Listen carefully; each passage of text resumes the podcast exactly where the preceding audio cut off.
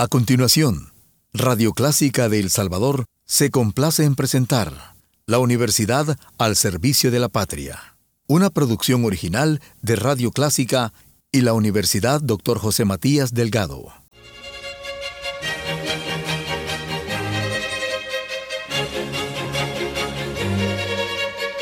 Disfrute el universo musical de Clásica 103.3.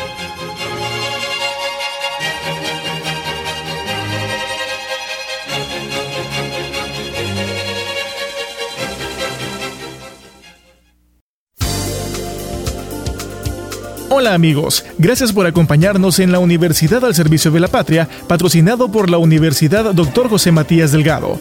Este día les presentamos una entrevista realizada al artista Alexia Miranda, en el marco de la inauguración de la instalación y performance de la obra titulada Reflexiones sobre lo Irreversible.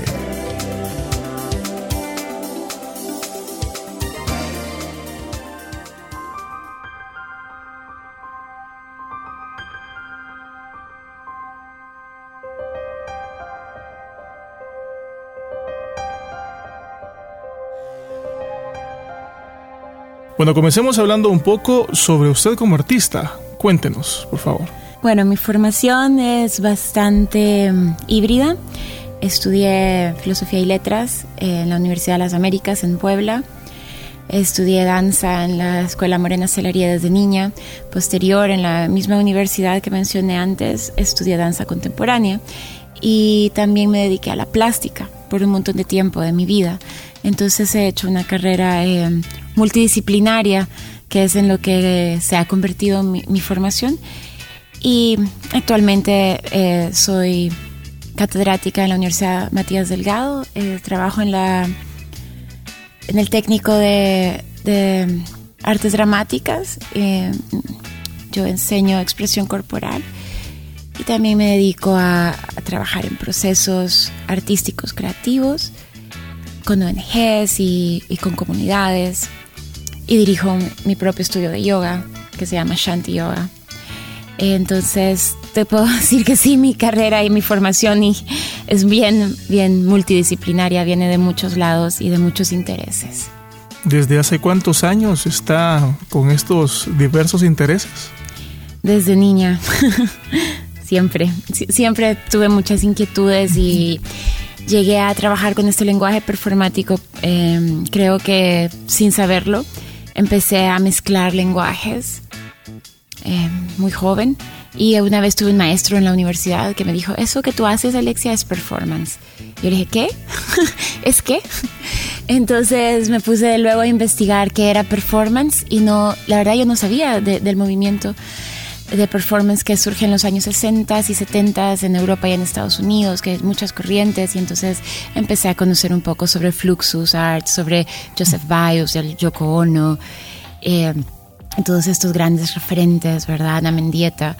Y, y posterior, pues me, fue, me fui metiendo cada vez más, y, pero siempre mi, mi formación viene de una línea bien corporal. O sea, siempre trabajando con, con mi línea corporal, con un trabajo coreográfico, con movimiento, eh, buscando llevar eh, conceptos, emociones y sentimientos a la plástica corporal. Entiendo que em, a lo largo de todos esos años de carrera ha recibido diferentes premios, no solamente acá en el país. Bueno, algo así dicen. ¿Puede contarnos un poco al respecto? Eh, pues he tenido la dicha de haber eh, ganado el primer lugar en la categoría experimental en la Bienal de Arte País en el 2005. Posterior gané un premio centroamericano en el Festival de Cine y Video Centroamericano Ícaro, primer lugar. Eh, también me he metido a hacer video experimental y video arte, entonces ese es otra de las otros lenguajes que surgieron con mi necesidad de explorar la plástica, eh, la, la poética, el cuerpo, las instalaciones y, los ambientes, entonces también empecé a trabajar con el lenguaje más como, podría decirte cinematográfico, pero no, yo no hago cine, sino más audiovisual sería la palabra correcta.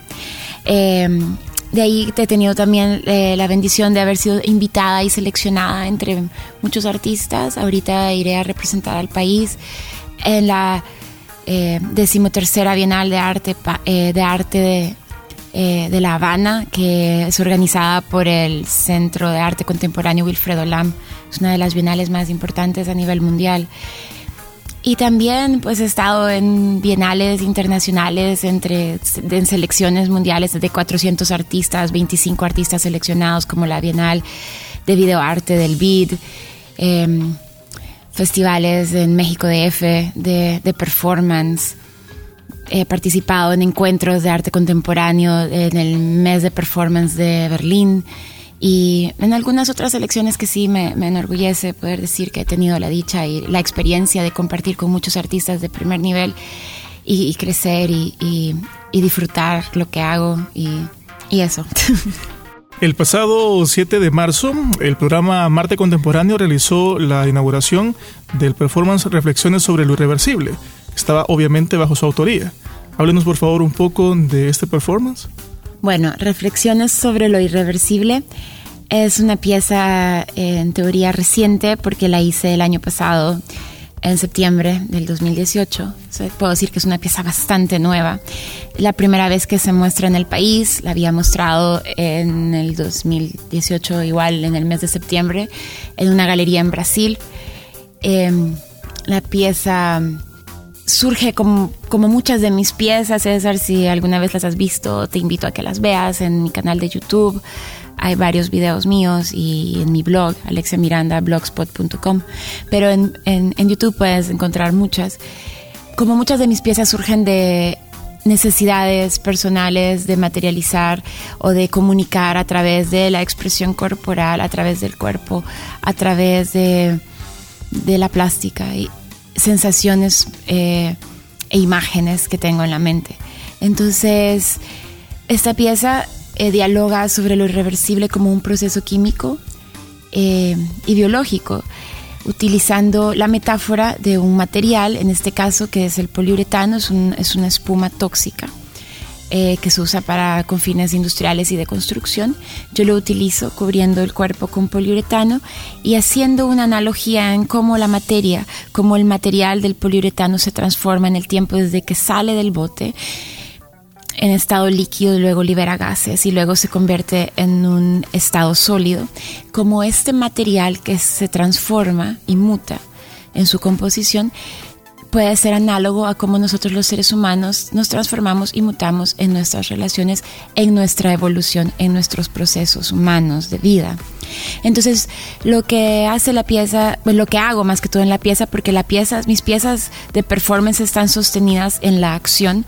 La acción es el motor que, que detona eh, la poética de la pieza o el discurso de la pieza nada de lo que se hace en una pieza de performance es representado, es a, diferencia del teatro. Las piezas usualmente se hacen una vez y nada más, tienen esa eficiencia y esa eficacia momentánea, instantánea, en las que sí hay un guion, sí hay un objetivo, sí hay un hacia dónde, pero también se juega con el elemento accidental y con el juego y con la espontaneidad y entonces surge la magia en las piezas y siempre trato de que surja ese espacio de la magia en la pieza.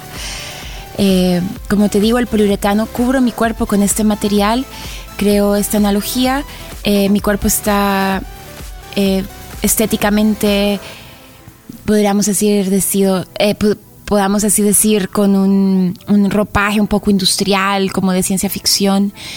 Es un traje de buzo negro, lleva unos guantes plastificados celestes, unos lentes y es como contrastes. Estoy en medio de una carretera en construcción que está llena de grava, entonces el paisaje es así como desolador. Grabando a las 5 de la mañana, la cámara la está haciendo Fred Ramos, que es un excelente reportero y, camarógrafo y fotógrafo también. Y también tenemos el apoyo eh, en la cámara de Mónica Campos estamos en, esta carretera al puerto cuando está en construcción. Claro que eso, eso no se pone en evidencia, pero sí es esa carretera grabando antes que llegaran los trabajadores del Fovial. Tenemos ese detonante de tiempo porque a las, a las 7 de la mañana llega la gente del Fovial a trabajar y nosotros queremos tomarnos la carretera y hacer esta acción. Entonces todos estos elementos abonan un montón de adrenalina y de euforia a la pieza. La pieza se graba en tiempo de una hora, se ejecuta en tiempo de una hora. Yo eh, inicio con un incendio, prendo un fuego a pesar de que el material con el que estoy trabajando es completamente inflamable y te dice, ah, cuidado, ¿verdad? Eh, peligro. Entonces es inflamable, es tóxico para las vías respiratorias, es tóxico para la epidermis, es sumamente tóxico y dañino para la salud, los gases que despide. Entonces con todos estos detonantes cubro mi cuerpo asumiendo el riesgo y posterior que esto toma un proceso, el cuerpo se envuelve como una mortaja, pero a la vez este material tan nocivo se ve tan inofensivo, parece un turrón, parece un, una crema que le quieres poner una fresa encima. se te antoja, es de suave, es, es, una melcocha, pero posterior, con el tiempo, con el pasar del tiempo, se va petrificando, se va haciendo duro, duro, duro, como una piedra. Y, va cambiando su constitución, su color, y, se va, y vas viendo la transformación, y mi cuerpo lo siente la transformación. Entonces remuevo este ropaje, esta segunda piel, esta coraza que yo he creado de mí misma, me desprendo de este, de este cuerpo y en un tipo de ritual, en un tipo de luto, el, el, cuerpo generado con el material químico es, es como quemado, ¿verdad? es llevado al fuego, el fuego que es eh, un elemento devorador, un elemento que todo lo transforma, entonces y que todo lo limpia. Entonces se le rinde como un luto a este pasado, a este recuerdo, a este otro cuerpo y, surge la necesidad de un cambio, de una evolución y de una nueva toma de decisiones en mi vida. Entonces como esto es, por así decirlo, las raíces de la pieza, ¿sí? las raíces motoras, emocionales y conceptuales que me llevan a hacerla. Visualmente la pieza es como que te va guiando por distintas imágenes, pasajes, porque lo que me interesa es que el ojo del espectador se mantenga atraído a las imágenes, que las imágenes puedan seducirte, que las imágenes te comuniquen, a pesar de que tú no sepas lo que, y no tienes por qué saber la vida intrínseca de la, del artista de performance, pero sí te tienen que comunicar algo, una imagen. Una imagen tiene la obligación de comunicar y una acción también, porque tiene un inicio, un desarrollo y un fin. Entonces cuando nos emprendemos en el plano de la acción, la acción nos tiene que conducir a un lugar. Entonces yo con mi cuerpo, con las acciones que se están documentando con la cámara, que, que posterior son las piezas que están eh, mostradas en el Museo Marte en dos monitores y hay una instalación en el centro de este mismo cuerpo que del que les estoy hablando, del que me desprendo, que es quemado en el fuego y que queda como una escultura viviente. Eh, todo eso se ve de una manera estético, es funciona simultáneo los dos monitores, hay un, eh, un video en el un video en el que las cosas inician y un video en que las cosas terminan. Y el espectador puede deambular por la sala y, llevarse se le llevará su propia impresión de la pieza, no necesariamente la que yo te estoy contando, pero sí creo que mi objetivo es que la pieza quede claro que hay un desprendimiento de un estado anterior a un estado posterior. Y eso no solo lo dice la acción que yo conduzco con mi cuerpo, sino el material que estoy utilizando para mí es como otra manera de reforzar ese concepto. Y para terminar de reforzar ese concepto, también existe una descripción de la obra y dentro del cual está un texto de Saramago. Es correcto. Este texto de Saramago que me encanta, que dice, el tiempo de los seres humanos no vuelve nunca para atrás, que nada vuelve a ser lo que era antes perfectamente representado con todo lo que nos ha comentado anteriormente.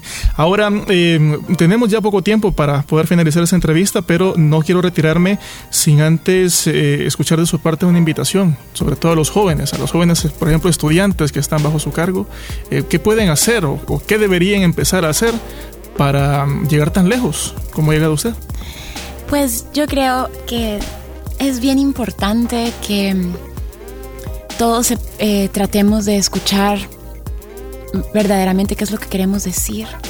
Trabajemos fuertemente, seamos fieles a nuestro discurso, seamos muy disciplinados, porque hay que ser muy disciplinado en esto. Yo siempre les digo a mis alumnos en la U que para llegar a deconstruir algo, tienes que construir algo. Que yo no puedo aventarme a lenguajes completamente alternativos y, explorar si primero no me he formado en una academia.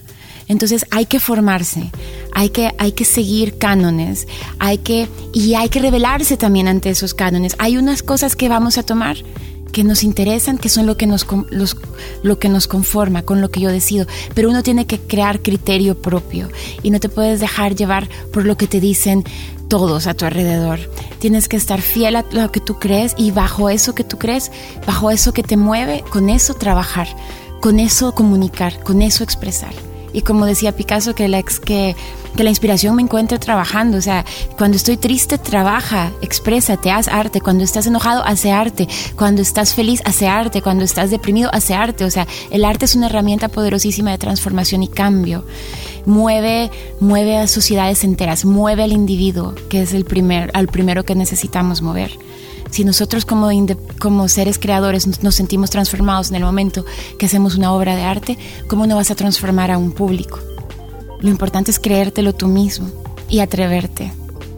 Perfecto. Bueno, gracias entonces al artista Alexia Miranda por habernos acompañado y por compartir con nosotros toda esta información. ¿Hasta cuándo estará la exposición? La muestra está abierta en el Museo Marte hasta mayo, a fines de mayo. Bueno, la invitación entonces a todo nuestro público para que pueda acercarse a las instalaciones del Museo de Arte de El Salvador a disfrutar de este performance llamado Reflexiones sobre lo irreversible. Gracias. Muchas gracias.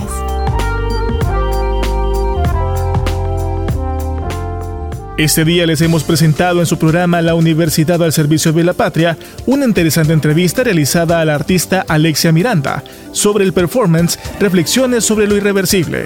Gracias por acompañarnos. Los esperamos la próxima semana a través de Radio Clásica, gracias a la Universidad Dr. José Matías Delgado.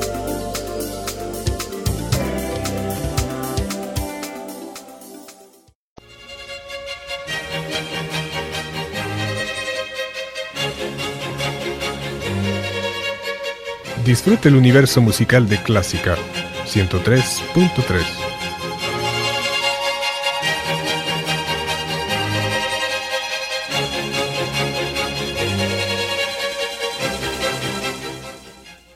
Radio Clásica de El Salvador presentó La Universidad al Servicio de la Patria, una producción original de Radio Clásica y la Universidad Dr. José Matías Delgado.